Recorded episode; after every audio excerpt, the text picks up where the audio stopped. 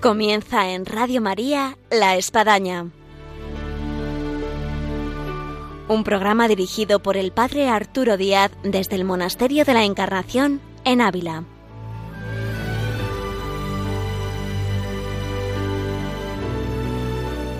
Hola, buenos días, bienvenidos a La Espadaña, les habla el Padre Arturo Díaz y en esta mañana de viernes tenemos con nosotros una familia de una carmelita que ha cumplido 25 años de su profesión.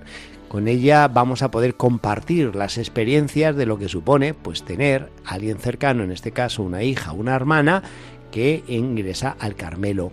Así que de alguna forma suenan las campanas de esta espadaña que nos traen a esta familia con este relato vocacional. Bienvenidos a esta espadaña que ahora comenzamos.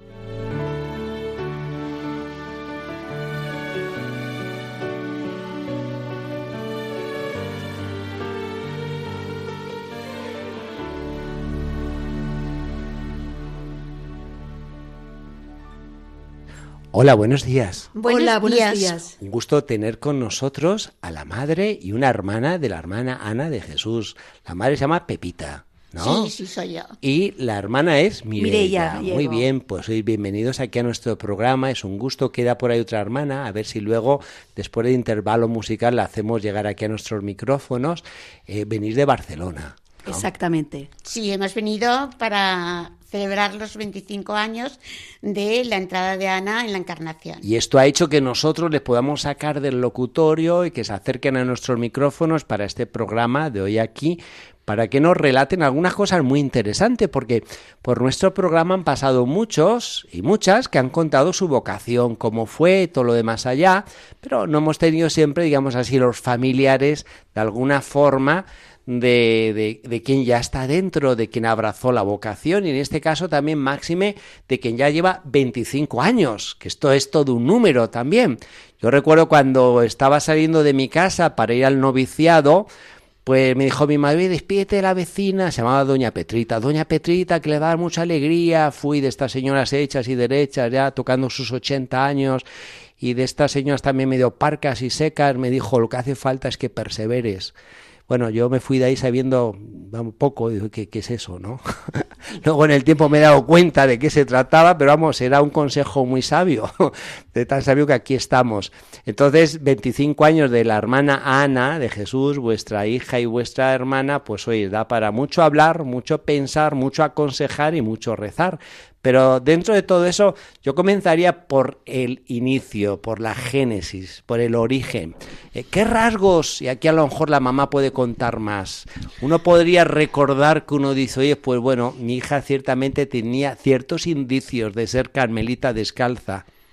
Pues la verdad es que en principio no tenía ningún indicio. A ninguno. Ninguno. Era una niña eh, que le gustaba mucho salir, que, que prácticamente cada día quería cambiarse de peinado, que... Bueno, con estos rasgos yo creo que hay muchas chicas que nos están escuchando en el programa que se están apuntando a ser carmelitas. Con... No, no, no, no, no. Lo tienen fácil. luego- Sí, es verdad. Pero luego también era una niña que, por ejemplo, eso es muy raro en gente de su edad, le gustaban mucho los poetas de, mm, del siglo de oro español, Calderón de la Barca, Lope de Vega.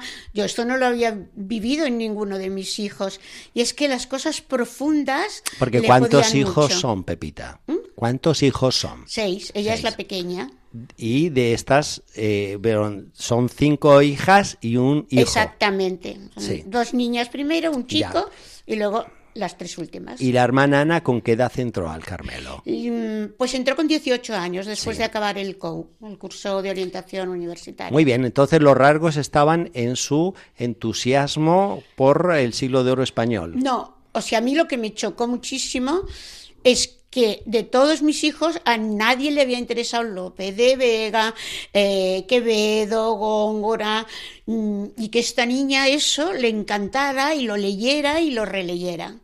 Y luego ya más adelante también me chocó que le gustara leer a Santa Teresa de Jesús. O Como sea, para mí parte todo de ese esto siglo era- de oro. Para mí todo esto era sorprendente y Sí. novedoso. Por la edad, por el carácter y por todo, pensaba, esto no lo había visto Me, antes. me va a salir poeta.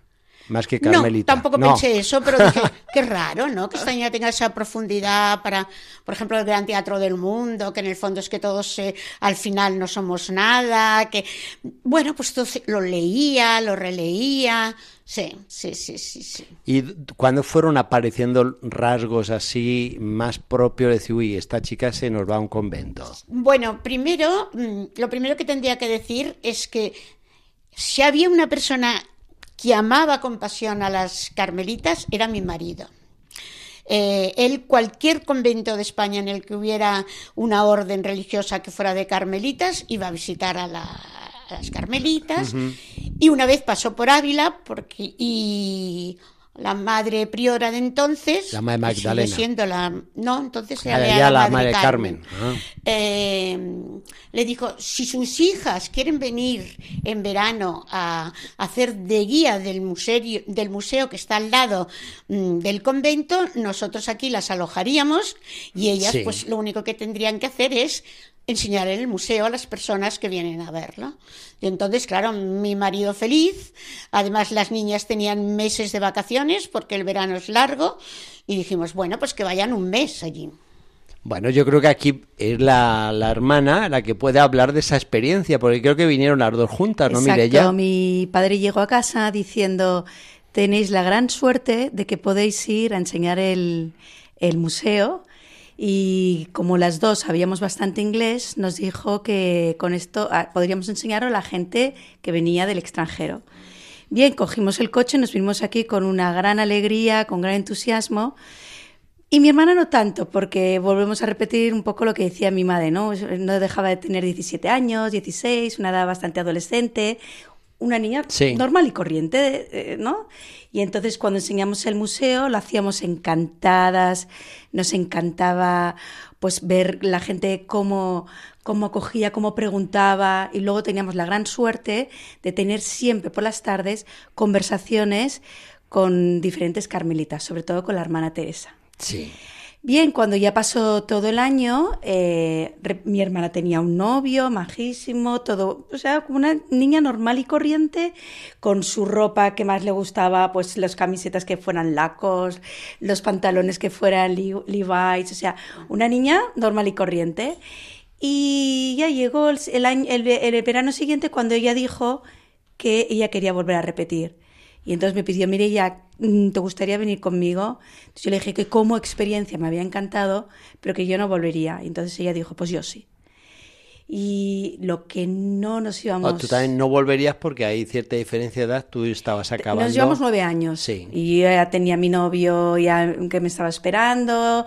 eh, y decía, bueno, mire, este verano mi, mi novio para entonces era de Dublín y dijo, mire, ya nos vamos que- a que Dublín. es el marido. Que es mi marido.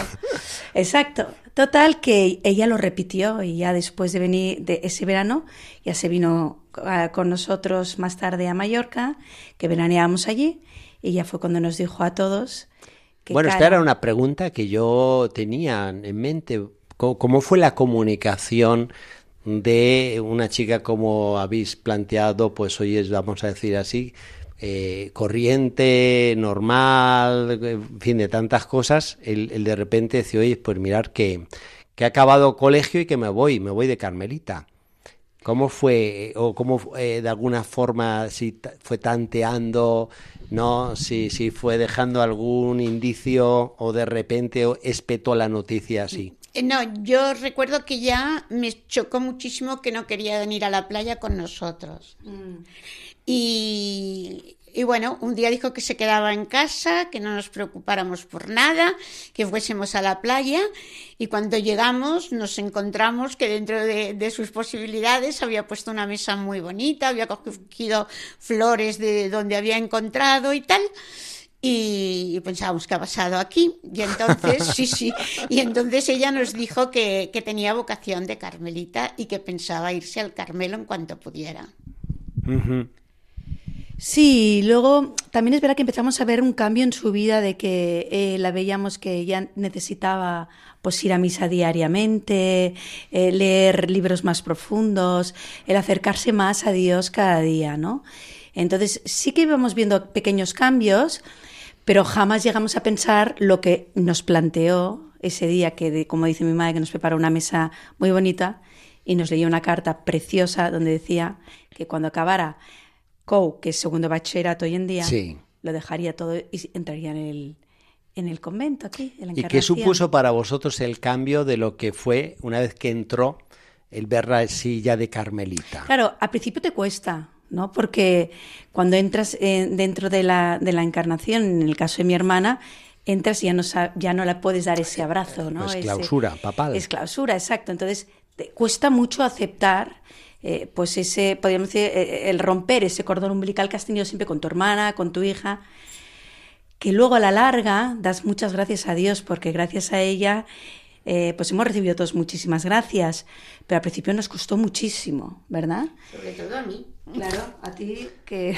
hombre, una madre. Y, para una madre, al pues papá, que ya le tenemos en el cielo, que fue el gran entusiasta Aquí la mamá quiere aportar. Bueno, bueno, bueno. Yo no he hecho en toda mi vida más cenas y más viajes para comunicar a todos sus amigos que su hija se iba a Carmelita.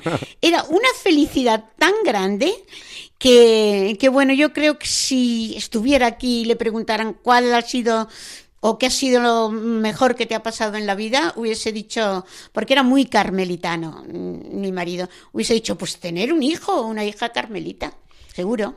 Mm, piense que siempre que eh, viajábamos en cualquier lado de España teníamos que pararnos a saludar a las carmelitas de descalza de donde estuviéramos, que si Alba de Tormes, que si Úbeda, siempre había que pararse. Entonces es una cosa que mi padre siempre lo ha llevado y nos lo, y nos lo ha transmitido a todos nosotros. Sí, qué, bonito. ¿Eh?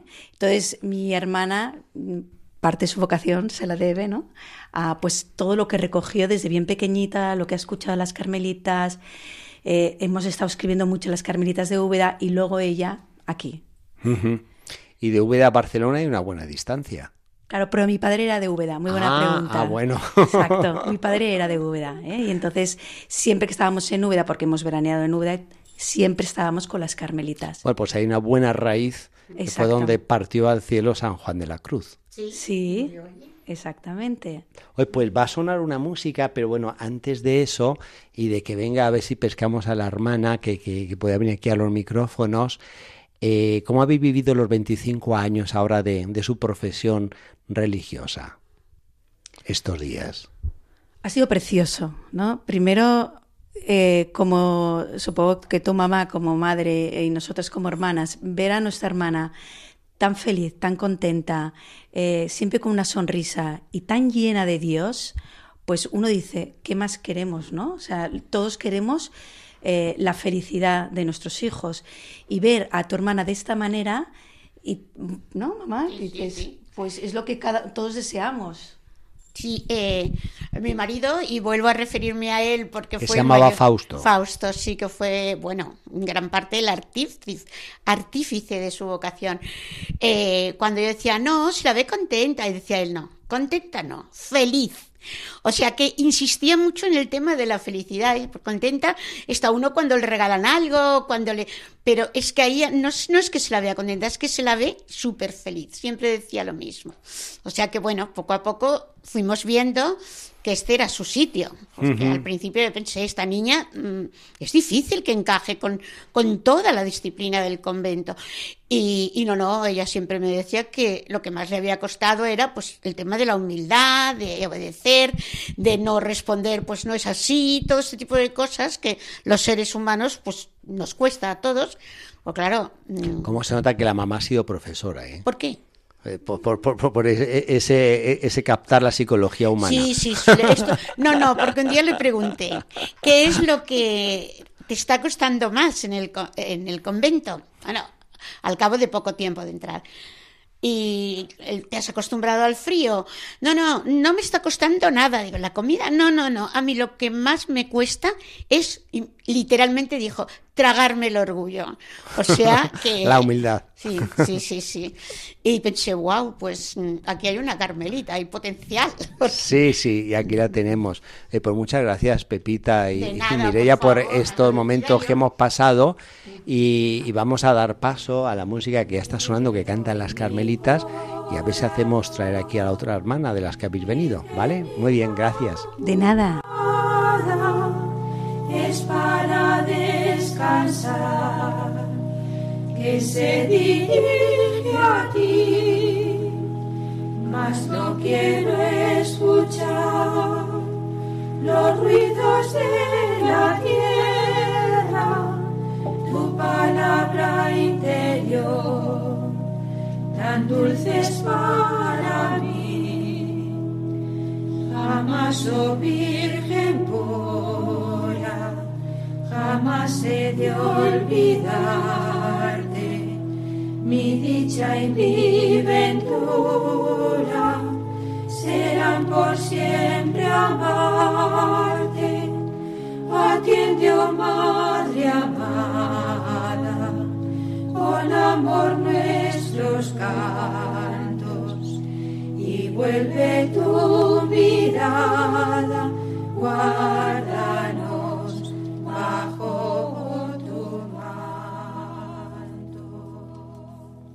Después de escuchar el canto de las Carmelitas, eh, seguimos aquí en Radio María, en este programa de la Espadaña, donde estamos eh, acercándonos con los micrófonos a la familia de la hermana Ana de Jesús, que ha cumplido 25 años de profesión religiosa. Hemos escuchado a su madre, a una de sus hermanas, porque en total pues son cuatro hermanas y un hermano, y hemos podido traer a nuestros micrófonos una de las hermanas. Buenos días, Gloria. Buenos días, Padre Arturo. Yo ya después de lo que he escuchado de, de, de, la madre y de la hermana, que nos han enriquecido mucho con su aportación, yo veo por aquí, por la ventana, que hay muchos sobrinos. Eh, ¿Cuántos sobrinos tenéis en total? En total mm, tenemos 18 sobrinos. 18 sobrinos. Y yo haría una pregunta y es esta. Bueno, vosotros habéis vivido de primera mano la vocación de vuestra hermana, pero bueno, ya los sobrinos han nacido y de repente, pues oye, que una tía es monja y que es carmelita y que está en Ávila. Eh, ¿En qué ha trascendido todo esto en la familia, a nivel sobrinos y nuevas generaciones de la familia? Bueno, la trascendencia es, eh, podríamos decir, bastante fuerte y positiva. En el sí. sentido de que todos mis sobrinos, al vivir ya eh, una tía carmelita desde que han nacido, porque mis hermanos han ido trayendo a sus hijos aquí, pues han visto como um, una persona que pueden totalmente confiar en ella y siempre que pasa algo, enseguida lo primero es, se lo hemos dicho a tía Ana, se lo hemos dicho, lo sabe, y de hecho uno de ellos ha planteado y está en un seminario con posible futuro de que sea un sacerdote y una de las sobrinas también, pues consagrada eh, como candidata de, de, un movimiento, ¿no? Del hogar de la madre. Sí. O sea, que sí que hay una repercusión de las oraciones fruto de, la, de mi hermana, ¿no? Carmelita, Ana de Jesús.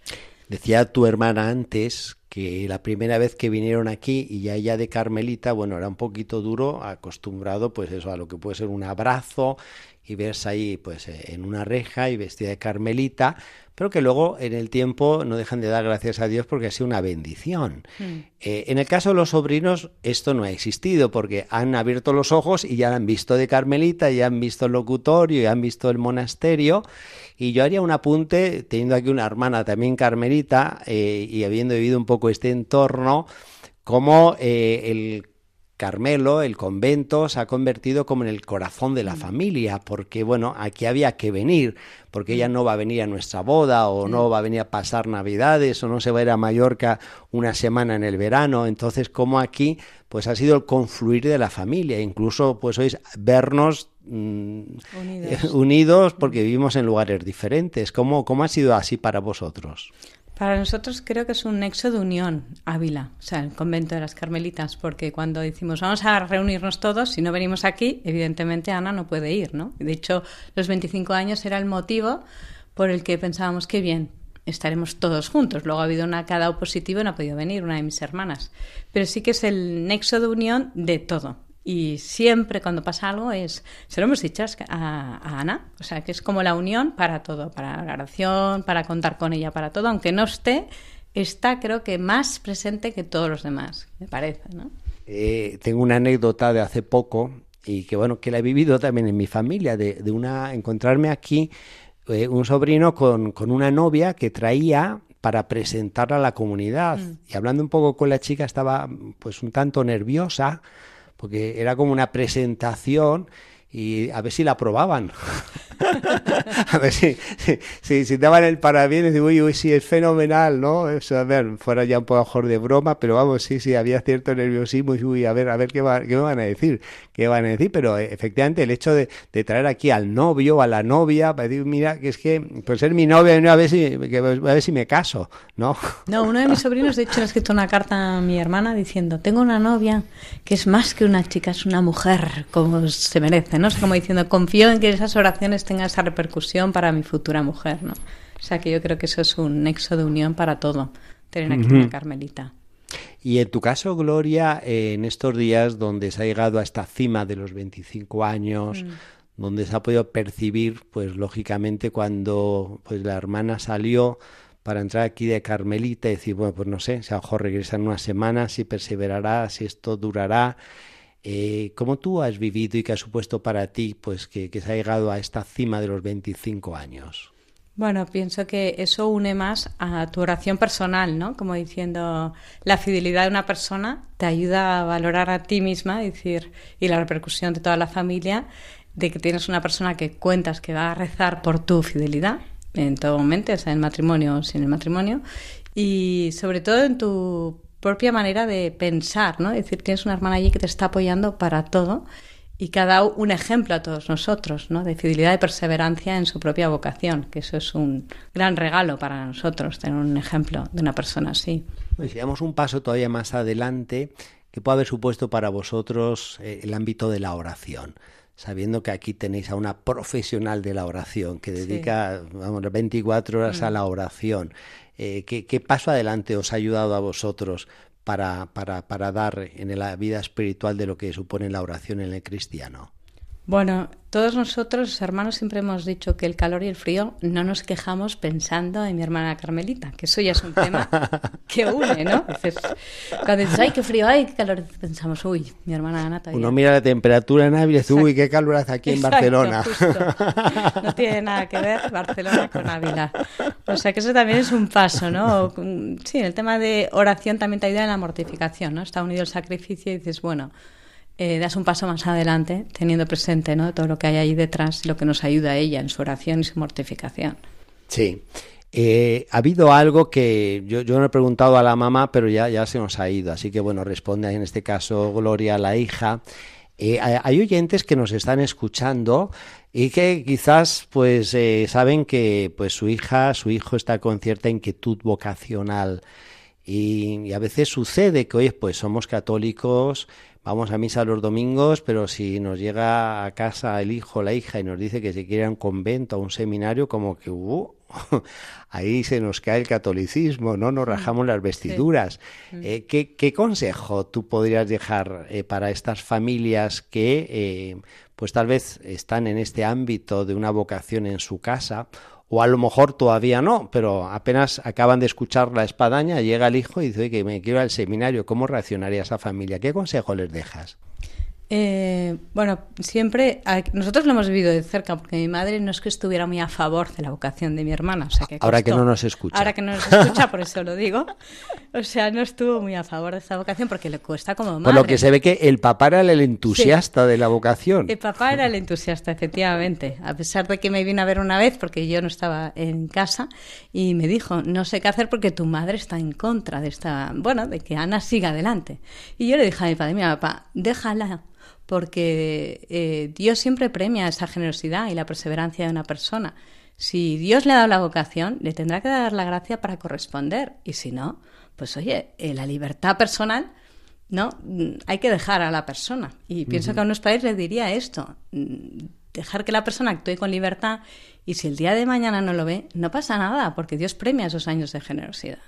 O sea que yo siempre soy Sí, y también sobre esto, Gloria, efectivamente en esta libertad de opción, que uno dice, mira, pues sí, vete al convento, eh, que no le quede luego a la hija, eh, mm. pues él decía, oye, pues es que mi padre no me dejó, mi madre no me dejó, me frenaron la casa, me mm. frenaron la puerta. Mm, yo me acuerdo que en un caso vocacional que yo tuve, en la confianza le dije a, a la mamá que estaba en contra, dije, oiga, mire, si uno lee los libros de historias vocacionales, eh, qué fea queda la familia cuando no hacía más que meter el remo, ¿no? Pensemos en Santo Tomás de Aquino mm. o muchos otros santos que la tuvieron que pelear con la familia. ¿Usted cómo quiere quedar en esa historia, no? Pues bueno, ahora, ahora se está escribiendo para que quede bien, quede como los padres de Santa Teresita. Sí, sí, bueno, pero también tengo que decir que mi madre ahora dice que si, se, si saliera del convento que no podría, o sea, que la ve feliz aquí y que evidentemente eh, le costaría muchísimo. Pues sí, son procesos, son pasos, son gracias que, que, Dios da y no cabe duda que si ella vino, vino aquí y aquí está, mm. pues es que la madre eh, abrió la puerta y el corazón. Sin duda, sin duda, los padres, debemos la vocación a los padres siempre. Sí, sí, sí. Eh, ¿Qué supone para vosotros ahora regresar de vuelta a vuestros quehaceres después de lo vivido eh, estos días aquí con los 25 años? Bueno, mm, supone una fuerza que hemos eh, sentido por dentro, porque también Dios se nos mete en nuestras almas de, de, ver ¿no? a nuestra hermana aquí fiel y constante y apoyándonos en ella, en su oración. O sea que volvemos con, más entusiasmo, ¿no? Podríamos decir, y más contentos de verla siempre feliz, ¿no? Cada vez más. No va a menos, sino a más, podríamos decir siempre. Que venimos aquí, volvemos radiantes de alegría.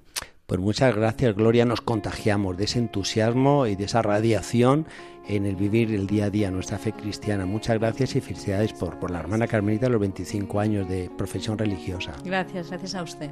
Porque vivo en el Señor me quiso para sí. Llegamos así al final de nuestro programa de la espadaña, que siempre nos sabe como a poco, queremos más tiempo, pero este es el tiempo que tenemos en esta mañana de viernes. Ha sido un gusto tener con nosotros a los familiares de la hermana Ana de Jesús, es un 25 años de profesión religiosa y hemos acercado a los micrófonos a su madre Pepita y a sus hermanas Mirella y Gloria. Y nos ha faltado algunos otros hermanos y sobrinos, pero bueno, esperemos que para otra vez que vengan de Barcelona los podamos hacer pasar por estos micrófonos y que ellos también nos relaten y nos cuenten estos testimonios que tanto nos ayudan. Desde la Espadaña Radio María, un saludo para todos nuestros oyentes y les emplazamos al próximo viernes, Dios mediante. Hasta entonces.